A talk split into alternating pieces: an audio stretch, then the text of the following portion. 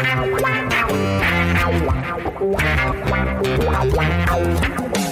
dois na barreira, correu, o rei atirou. cara marcação, sambou pra lá, sambou pra na frente a bola. O time sempre chegando a chance de mais um gol. Gol! O Neymar pode bater de primeira. Um orgulho que nem todos podem ter. Eu sou o Pedro Soares, esse aqui é o GE Santos, o podcast do Peixe no GE. Após três vitórias seguidas, quando as coisas pareciam que iam começar a correr bem na vila, o time do Fernando Diniz tropeçou em casa contra o Juventude em uma partida que, como definiu muito bem nosso comentarista Alexandre Losetti, o melhor momento foi o apito final. Que programinha para uma noite de Dia dos Namorados, hein, pessoal? Foi bem duro de assistir. E para esse episódio, para falar sobre esse jogo, eu estou muito bem acompanhado de Gabriel dos Santos e Isabel Nascimento. Gabriel, eu gostei muito da sua análise no ge.globo barra Santos, quem quiser ler, entra lá. Eu achei que sua escolha de palavras para manchete foi precisa. Porque o Gabriel definiu um Santos como inoperante, limitado e sem objetividade nessa noite. E dá até para dizer que podia ir além, né, Gabriel? Primeiro, boa tarde. E aí, Pedrão, e aí todo mundo que escuta a gente, Bel. É, pois é, foi um Santos muito diferente do que o que estava sendo nos últimos jogos, né? É, foi pouco ofensivo, jogou contra uma equipe que, claro, estava fechada, mas outras equipes já vieram aqui na Vila Belmiro e, e, e mesmo assim foram superadas. Então acho que não tem desculpa é, para o Santos não ter sequer finalizado a gol, sequer chutado a gol, dado algum trabalho é, pro, pro goleiro do Juventude. Acho que foi um dos piores jogos aí sobre o comando do Diniz. Nem mesmo no, no jogo contra o Bahia, eu ia escrever isso na análise, mas ia ficar um pouco mais é, polêmico, entre aspas. Nem no jogo contra o Bahia, que o Santos perdeu de 3 a 0 quando teve um apagão ali no começo do segundo tempo e tomou três gols em sete minutos. Eu acho que o time foi tão apático como foi contra o Juventude. Até, até por ser por jogar em casa, por ser favorito, por vir numa boa sequência, estar confiante. É, repetiu uma escalação pela terceira vez, então os jogadores estão entrosados, mas acho que não foi uma boa noite do Santos e foi um jogo péssimo de ser assistido. É, foi um, um, programa, é, como a Bel até falou no vídeo dela, se você assistiu e não dormiu, parabéns. Eu não pude dormir porque eu estava trabalhando, mas eu faço das palavras da, da Bel as minhas, porque foi um jogo muito ruim, muito fraco tecnicamente, Pedrão. Perfeito, eu gostei muito dessa definição da Bel também. Ô Bel, conta para mim, você tinha a responsabilidade de ver o jogo como torcedora, como parte aqui do grupo do GE, mas assim, deu muita vontade de largar e fazer o fundir com o namorado?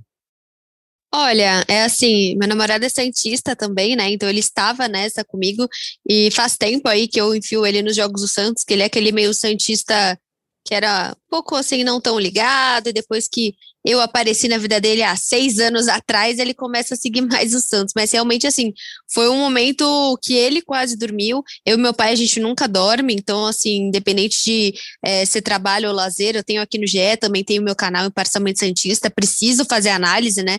Tenho um trato com os meus seguidores que se eu não assisto o jogo, eu não posto vídeo, que às vezes, infelizmente, acontece isso, né? Um jogo é, igual semana passada, foi muito difícil de assistir um Cianorte às quatro e meia da tarde, mas foi um jogo horrível, assim, não tem outra descrição. É, foi um jogo em que o, o Juventude, ele não consegue atacar, ele realmente não fez nenhuma chegada ao gol do Santos, o Santos também não consegue fazer nenhum tipo de chegada é, no gol do Juventude, e não é um, um demérito do time do Juventude, mas assim, é um time de Série B que acabou de subir, subir para uma estrutura de Série A, depois de muito tempo numa Série B, e esse tipo de ponto a gente vai lembrar até o fim do campeonato. Porque o Santos sempre faz isso. Sempre perde pontos em casa, sempre perde chances em casa, que depois fica pensando, putz, olha como nós sofremos com o gol do Giamota no último segundo ano passado para poder entrar numa pré-Libertadores. Então, é, é, é, um Santos que não aproveitou e é um Santos que a gente começa a ter receio, né? Será que o Cianorte e o Ceará foram times. O Ceará não é fraco, mas estava desorganizado, como a gente viu aí, Ceará e Fortaleza, né? É um, um baile aí do Fortaleza em cima do Ceará. Que, que Santos é esse, né? Porque se você tem um juventude um pouquinho menos retranqueiro, um pouquinho mais de ousadia, marcava em cima do time do Santos. Então dá um, dá um receio, Pedro, por conta da sequência, né? Você tem Fluminense, São Paulo, Atlético e Grêmio, que é uma sequência absurda, dificílima. E aí essa sequência vai dizer para o Santos o trabalho do Diniz, se foi sorte até agora, né, de você ter essas três vitórias, ou se realmente é um Santos em evolução, ou se só conseguiu jogar em cima de adversários que realmente não estavam propondo. Pelos adjetivos que a gente dá para essa atuação do Santos e para essa partida como um todo, a vontade que dá agora para a gente é falar: bom, muito obrigado a você que ouviu a gente até aqui. Lembrando que o Gé Santos volta semana que vem, porque o jogo foi realmente muito ruim. Não tem tanto do que falar, porque você vai ficar falando que o jogo foi muito ruim. E é exatamente isso que a Bel falou: são dois pontos que vão fazer diferença em qualquer cenário possível lá na frente. Porque se o Santos brigar para não cair, são dois pontos, né? É um jogo de seis pontos, é um jogo direto com o concorrente. Se o Santos for ficar ali no meio da tabela, são dois pontos que a maioria dos outros times nessa região vai ter ganho do Juventude em casa. E a gente sabe que do oitavo para o décimo quarto, às vezes, são seis pontinhos de diferença. Então, assim, é uma partida preocupante pelo que a gente vê em campo, exatamente o que a Bel falou, pela sequência, porque agora são quatro jogos, um atrás do outro contra times de Libertadores, o Grêmio não está na Libertadores, está na Copa Sul-Americana, mas é um time com nível de Libertadores, e os outros três times estão no mata-mata da Libertadores. Mas, além disso, também são pontos que vão fazer falta é, na contagem do Santos para chegar em algum lugar nesse Campeonato Brasileiro. Então, foi um fim de semana bem difícil para a torcida Santista, um fim de semana que quebrou Putz, assim, no último podcast a gente estava tão mais otimista, né? Que parecia que o time estava começando a se encaixar. A gente fazia as ressalvas, é óbvio. E não é também por uma atuação ruim que tudo vai ser jogado água abaixo. Mas é que não tinha sido construído nada tão grande. Parecia que a construção estava começando a ir para algum lugar e aí, depois dessa atuação, a gente não sabe muito bem para onde está indo, né, Gabriel? Sim, eu, eu falei que, que, que, a sequência contra o Cianorte, apesar de, obviamente, poder ser valorizado, eu acho que não era um, um motivo de ilusão. É, também concordo que, apesar desse empate, não, é, não dá para dizer que tudo está errado, mas, obviamente, o time ainda não está pronto. O time está em reconstrução, o Diniz chegou há pouco tempo, há pouco mais de um mês, está dando sua cara ao time, está recebendo reforços, enfim, mas ainda não é um Santos pronto. E agora é um Santos que vai encarar uma sequência dificílima de jogos. É, então vamos ver como é que, que o time vai se, se desempenhar, como, como o time vai desempenhar nessa sequência difícil, né? Começa contra o Fluminense na quinta-feira, depois tem outras pedreiras. Se você for parar para ver os números desse jogo, é aquele tipo de jogo de estatísticas vazias, né? Porque o Santos aqui deu 18 chutes contra dois do Juventude, mas desses 18 chutes, só dois foram a gol. 76% de posse de bola para o Santos, 703 passes trocados, 89% de precisão nesses passes. O time teoricamente dominou o jogo, ficou no campo de ataque a maior parte do tempo. O Juventude realmente se propôs a chegar, ficar 90 minutos sem levar um gol e ir embora, né? Queria o 0 a 0 não fez nada para merecer né, mais do que, isso. É, o, o que eu não condeno, a estratégia de jogo deles. Perfeito. Cabe ao Santos tentar superá-lo. É, o Diniz até meio que deu uma alfinetada na entrevista, né? Que, que nem contra-ataque o Juventude tinha que. Nem contra-ataque o, o Juventude estava tentando, mas eu acho que era a proposta deles. Eles vieram com esse intuito de não perder não perderam, ganha, levaram um ponto para casa e o Santos desperdiçou dois pontos, ao meu ver, né? né? Deixou Sim. dois pontos importantíssimos pelo caminho, porque quando você vai projetar a tabela, você vai fazer ali as contas, você uma contra o Juventude em casa, teori, né? obviamente você coloca uns três pontos ali, né? Então o Santos já deixou dois pelo caminho. Sim, é, e, e é, é, um jogo coisa... que para eles esse ponto vale muito, né? Então, assim, realmente, eu não condeno. Eles ganharam um ponto. O, o, previsto, o previsto, teoricamente, numa projeção de tabela deles, era fazer zero pontos nesse jogo. Eles fizeram um. O pro Santos era fazer três. E eles fizeram um. E também, Pedro, é até acho que é você pensar muito pequeno essa questão de você chegar numa coletiva de um jogo em casa contra o Juventude, que é sim um candidato a, a cair, ou pelo menos brigar para não cair, você falar do Juventude. Né? O que o Diniz precisa falar, até tivemos problemas na coletiva, então para o Gabriel, para todos os setoristas, foi muito difícil, né? Obter a resposta, tudo que o, o Diniz estava falando, mas assim, uh, você não pode falar de maneira alguma sobre o Juventude. Quem é você para falar que o Juventude chegou para ser retranqueiro, entendeu? O Santos não conseguiu propor. No time do Santos, se eu falar para você que tem uma camisa molhada no fim do jogo, vai ser a do Marcos Guilherme, e só. Porque você teve um Marinho um Caio Jorge que não conseguiram atuar, um meio de campo do Santos que, infelizmente, é triste falar, mas não dá mais para o Pirani jogar, tem que ir para o banco, precisa, ou assim, precisa entender como o Pirani joga de uma outra forma. Essa formação de Alisson, Giamota e Pirani não cria absolutamente nada. Você tem, às vezes, uma marcação pouco interessante com o, é, com o Alisson e com o Jean, porque o Jean realmente consegue fazer uns jogos mais simples, mas nessa última, última partida não foi bem. Você tem, ele até tem o Luiz Felipe que sente um desconforto, mas faz um primeiro tempo interessante. Você tira o Luiz, coloca o Marcos, então você coloca outro atacante lá na frente, na teoria teórica, né?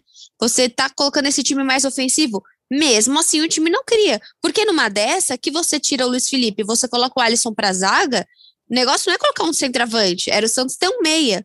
Só que por conta de inúmeras coisas, o Zanocelo demorou para aparecer. Né? Eu já falei, se coloca o Moraes, você dá para tentar trabalhar o Felipe Jonathan pelo meio. Não tem meio de campo. Então, o problema do Santos é muito nítido. E ele vem do Cuca, ele vem é, do Ariel, ele vem do Marcelo, ele vem de. Todos os técnicos já, já entraram e já comandaram o Santos esse ano. Eu acho que a Jair Ventura, você... O Jair Ventura em 2018 já pedia meio armador, Bel. Não, mas desde que a gente lembra, cê, é, o, o 10 em 10 dias, né? Que daí vem o Cueva. Talvez desde o Lucas Lima, quando estava fazendo um bom trabalho no Santos, porque fez um bom trabalho, até se não tivesse feito, o Palmeiras não iria ser maluco de fazer a contratação que fez. É, hoje é claro que ele se arrepende, mas assim, é, aquele ano do Santos, 2015, você tinha o Ricardo Oliveira, você tinha o Gabriel, você tinha o meio de campo e o Lucas Lima ajudava muito para isso. Talvez desde então você não tenha um baita de um meia, porque a, o Cueva foi furada, Brian Ruiz foi furada, você não tô lembrando. Que o, que, o, que, o, melhor, o que melhor desempenhou ali foi o Sanches quando ele começou a atuar um pouco mais avançado, mas o Sanches Sim. renderia mais de segundo volante, mas nessa carência talvez o Sanches seja uma, seja uma peça mais importante do que do que do que parece nesse momento, né, Bel? E mais importante que você trazer um Camacho, né? Acho que é um assunto que vamos trazer também, mas me incomoda o fato do Camacho, acho que é porque muito o parâmetro das contratações são sempre as outras torcidas, né? Diferente de você ver o Diniz. É, o Diniz acho que já é o terceiro ou quarto clube que ele vai tratar com o Camacho. É um cara que chega ali, não é um cara criador. Né? Se você fala com, poxa, vai, vai nessas páginas de fãs do Corinthians. Você vai ver vários memes, fãs do Corinthians, né? Torcedores. Nossa, o Camacho está indo embora, e tem uma carinha rindo assim, ah, que pena. Então, assim, é difícil você trazer uma pessoa que a própria torcida é, atual não gosta muito dele. É claro que, assim, o Pedro mesmo falou no último podcast, mudanças diárias podem fazer é, bons movimentos, como o Marcos Guilherme, saiu do Inter, que não estava tão bem. O, o, próprio Yuri Alberto não estava bem no Santos, está fazendo um trabalho bacana é, no Internacional. Isso pode acontecer, mas eu não sei se era o perfil que eu iria atrás agora. Porque, assim, o Zanocelo está demorando a estrear, né? Ele é um menino de 20 anos, ele acabou fazendo cirurgias odontológicas, né? Perdendo peso e tudo. Então, assim, dá um pouco de receio para ver o que, que vai fazer no meio de campo. E para finalizar, tem a questão do Madison, né? Já falei aqui, falo toda vez. O Santista quer queimar a língua e ver o Madison desde o começo. Só que o jogo para jogar com o Madison passou. Era Cianorte, era Juventude. Eu não quero ver o Matson jogando contra São Paulo, jogando com o Fluminense. Para você, principalmente jogos fora de casa, não é o jogo para o Matson ser titular, infelizmente. Então, acho que perdeu um pouco o timing do Matson, que o coitado, né, já não foi inscrito no Paulista. E aí você vai escanteando um jogador que pode ser muito interessante para esse futebol. Só que o Pará acaba sendo algo um pouco mais controlado, né? Gabriel, e a gente estava falando então desse meio de campo do Santos. Qual é a previsão do Zanocelo? Conta aí para a torcida, para o nosso ouvinte. Então, cara, o Zanocelo ele foi apresentado na última sexta-feira, né? Ele já foi anunciado há algum tempo, mas ele foi apresentado na última sexta-feira. E na coletiva de apresentação, ele falou que ele tinha outros projetos é, antes de aceitar a missão do Santos. E quando ele aceitou, ele tinha passado por, por uma cirurgia de retirada de sisos que estavam incomodando ele bastante.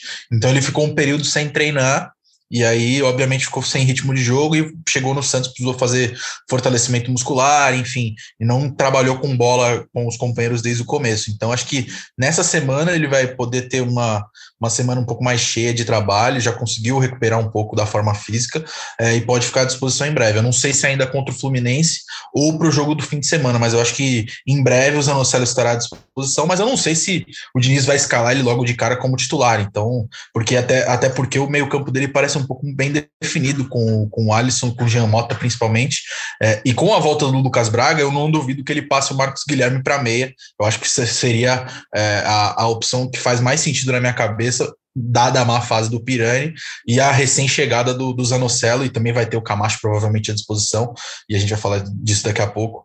É, mas acho que uma mudança no meio de campo acho que é praticamente certa que pode ser a saída do Pirani. Se ele optar por manter o Pirani, ele vai ter que optar ou por Lucas Braga ou por Marcos, por Marcos Guilherme, que está em boa fase, como a Bel falou, foi um dos poucos destaques. Eu até, é, eu até coloquei na minha, na minha matéria de atuações que ninguém se salvou, mas se fosse para destacar um jogador, eu também concordo com a Bel que seria o Marcos Guilherme, que foi um dos poucos que tentou alguma coisa diferente. Mas ainda assim, eu achei que faltou muito do Santos, por isso que eu acho que é até injusto é, é, avaliar a má atuação do Santos, colocar a culpa sempre nos mesmos, né? Pará, Felipe Jonathan, é, Alisson, Jean Mota. É, eu acho que o time todo teve uma atuação muito apática contra o Juventude, e não, eu acho que de fato ninguém merece, fez por merecer uma vitória, então acho que o 0 a 0 nunca foi tão justo, porque o Juventude, né, como já destacado, foi por uma bola, não conseguiu essa bola, então se trancou na defesa, e o Santos pouco criou. Então acho que nunca foi tão justo um 0 a 0 e agora vamos ver como é que o Diniz vai montar esse time, porque agora com mais opções no meio-campo,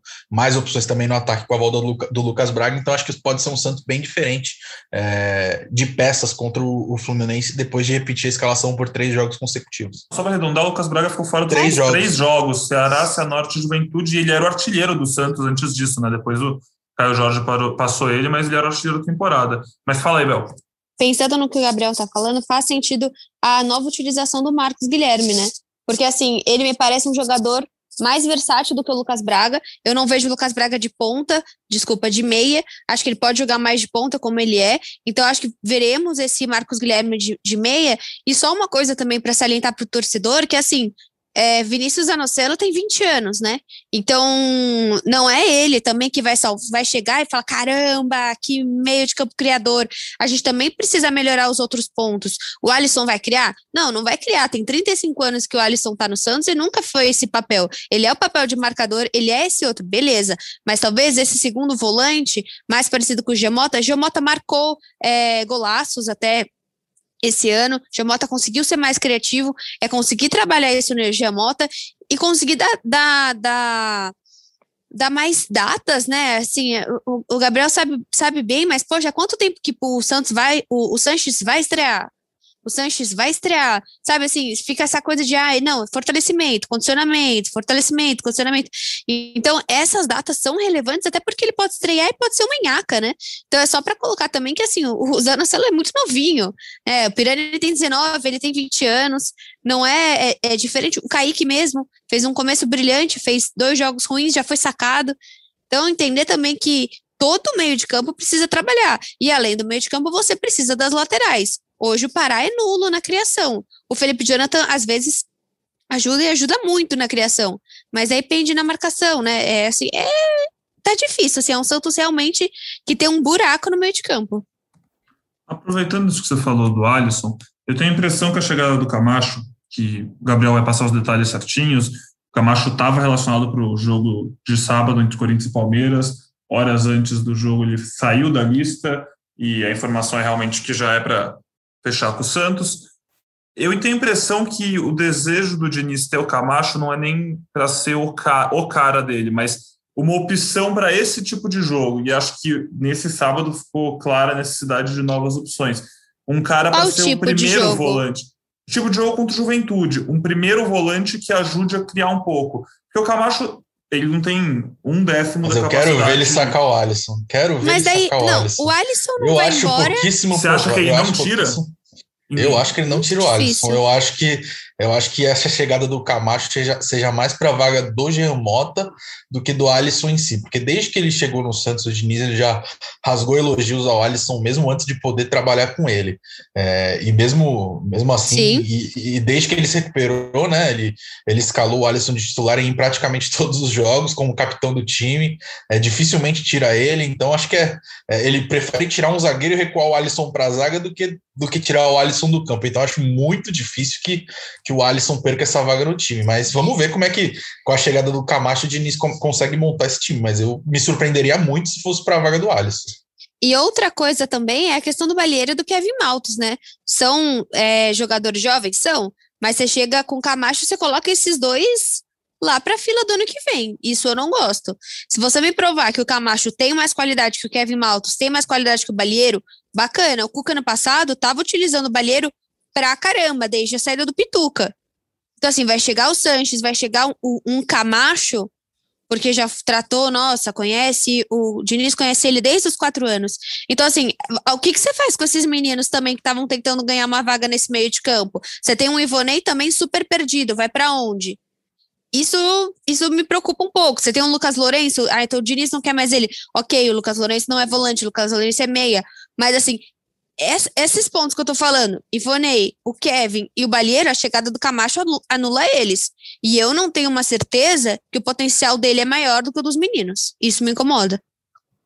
Eu acho que se a gente pudesse ouvir o que diz o coração de todo torcedor santista, ia ser volta Sandri. Meu Deus do céu, né? É, mas acontece, né, Pedro? Eu acho que são Não, coisas certeza, normais, só certeza. que é um time extremamente é, com elenco curtíssimo, né? O que aconteceu com o Sandri? Volta Pituca, volta Veríssimo, é. né? Volta Neymar, não, não, mas, claro.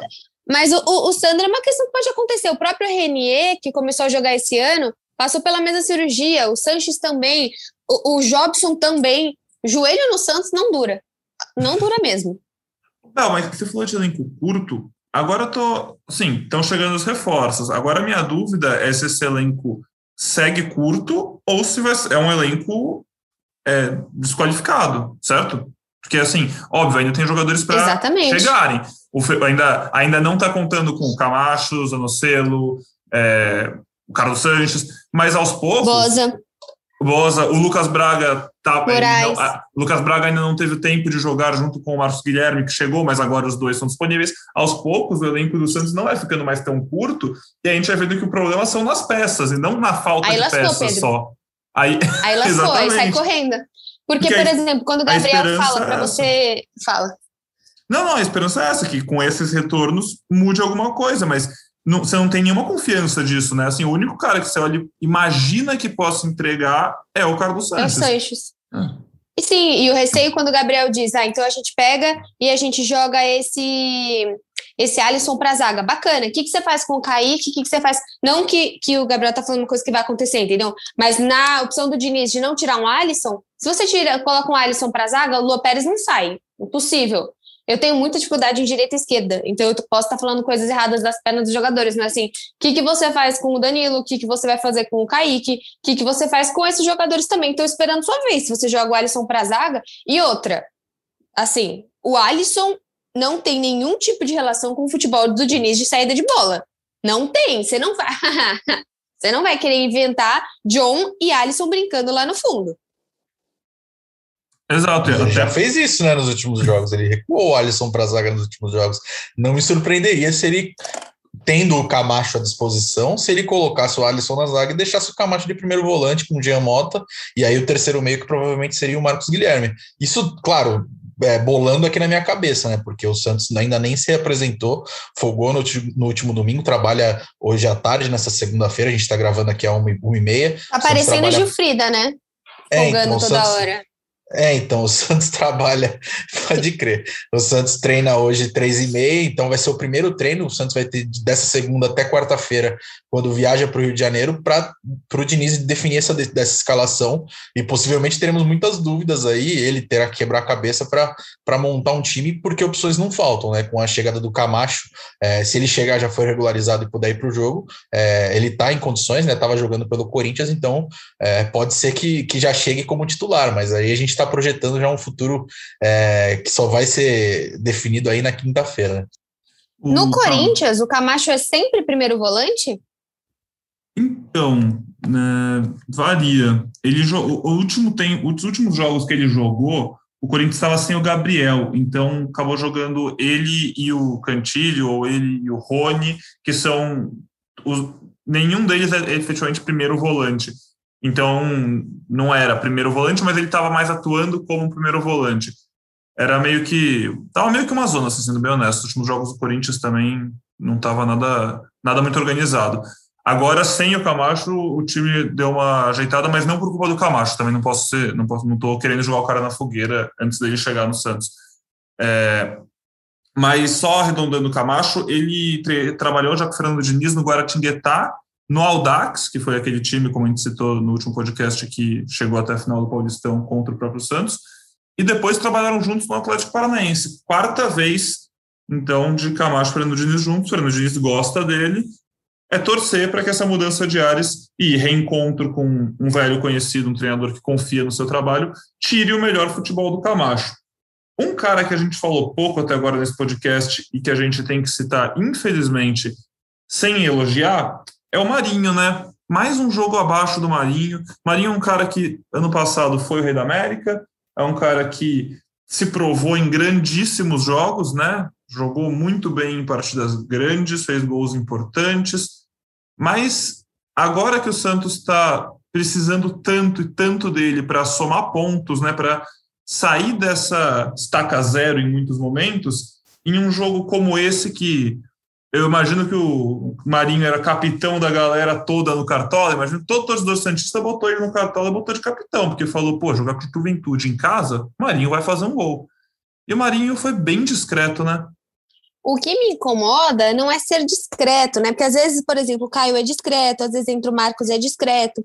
O que me incomoda mais é a questão das faltas. Porque quase todo jogo o Marinho leva cartão. Então, assim, a gente já tem um Luan Pérez que levou cartão e que a gente não vai poder contar com ele no jogo contra o Fluminense. Você tem um Alisson que sempre toma cartão, beleza. Mas se você me falar que é um primeiro volante, é um zagueiro, é um ponto. Se você me falar que o seu ponta tá tomando cartão amarelo todo jogo, aí eu acho que, assim, o que me incomoda mais é essa parte de, desse nervosismo, desse estresse, dessa, dessa questão desnecessária, às vezes, que o Marinho torna, parece que um jogo super tenso, um jogo que, putz, parecia estar muito mais simples, sabe? Eu acho que a questão do cartão é algo que me incomoda até mais do que simplesmente a criação, porque daí quanto mais ele vai tentando, ele vai ficando estressado, ele não vai conseguindo, aí que ele não rende mesmo. Pois é, Bel, também eu concordo que, que a fase dele não é não é lá essas coisas, mas depois da coletiva é, o Diniz é, saiu em defesa dele, né? Falou que confia nele, reforçou essa confiança no futebol dele, mas de fato o Marinho está tendo dificuldades em, em, manter o padrão que ele acostumou a torcida no ano passado, no, na temporada passada, né?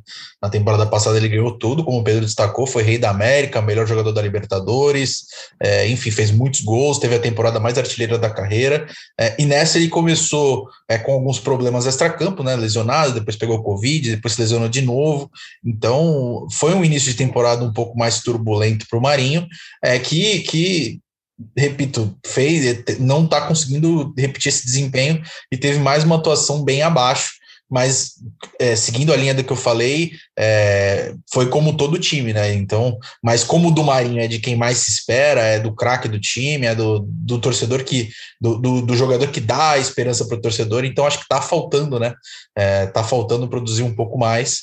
É, tá faltando é, e, e essa é, oscilação do Santos passa muito pela oscilação do Marinho, né? Porque diante do Cianorte, quando o Marinho jogou bem, o Santos conseguiu uma vitória expressiva, apesar de ser contra um adversário é, de série D, um adversário mais fraco. É, mas acho que, que o Marinho precisa começar a entrar um pouco mais nos jogos, a, a ser, retomar aquela confiança que ele, que ele adquiriu no ano passado para poder voltar a ser decisivo para o Santos. Eu concordo 100% com o Gabriel, é isso.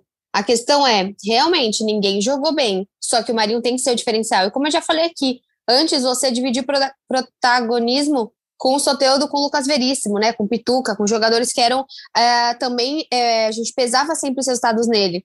Agora, acho que o próprio Gifrida falou isso. Se o Santos ganha, com certeza vai ter que passar por ele. Se o Santos perde, passa pelo Marinho. Então é dele que a gente espera uma falta, é dele que a gente espera um chute, é dele que a gente espera. Não é do Giamotto, do Marcos Guilherme, como aconteceram os últimos chutaços de fora da área, que mudaram completamente os dois jogos, né? Um acabou 1 a 0 e o outro do Giamotto que abriu o placar. Então, assim, precisa mais de Marinho. Não dá mais para ser.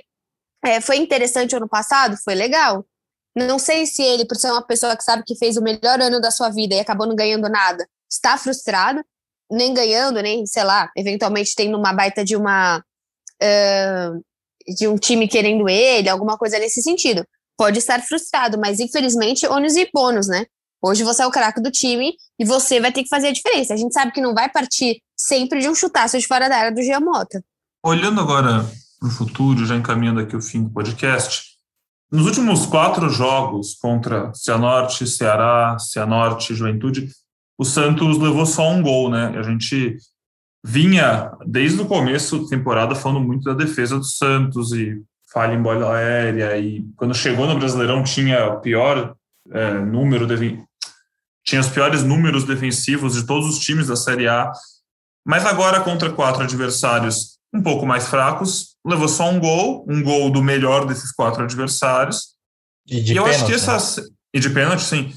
E agora essa próxima sequência aí, eu acho que vai colocar em xeque se realmente a defesa parou de tomar gol por causa dos adversários ou por causa das defesas. E esse primeiro jogo contra o Fluminense, quinta-feira, sete horas da noite, no Rio de Janeiro, é um teste de fogo, né, galera? Um Fluminense que vem muito bem, né? Vem fazendo um campeonato, é, fez uma Libertadores boa, vem fazendo jogos bons. Ontem empatou aí no último segundo jogo contra, no final de semana, né, contra o Red Bull. O Fluminense que está muito mais encaixado que o próprio Santos. É, e ontem a gente também Bem viu mais, bem o, mais. o- muito, né, uma sintonia muito maior. Fez uma baita de uma primeira fase de Libertadores. É um time que vem fazendo um trabalho legal. Ontem nós vimos o, o Ganso entrando, né? Acho que ele foi ele foi tirado de campo no segundo tempo, aos 17 minutos do segundo tempo. A chegada do Camacho também diminui essa ansiedade dessa possível chegada do Ganso. E é isso, é um Fluminense realmente muito mais preparado, que tem aí a. a você vai falar quem tem mais chance de vencer, quem é o favorito da partida, vai ser o Fluminense. Fluminense passou em primeiro no seu grupo da Libertadores, que tinha River Plate, ganhou do River Plate fora de casa, foi vice-campeão carioca, perdeu a final do Flamengo, e no Brasileirão empatou com o São Paulo em 0 a 0 ganhou do Cuiabá de 1 a 0 Nessa última rodada, buscou um empate heróico contra o Bragantino, depois de estar perdendo de 2 a 0 Na Copa do Brasil, eliminou o próprio Bragantino depois de uma vitória por 2 a 0 e depois uma derrota por 2 a 1 é, Gabriel, temos considerações finais? Ou você está agarrado aí, né? Bruno Jufrida te largou, largou a gente também. Foi Pois curtir é, a Copa pois é.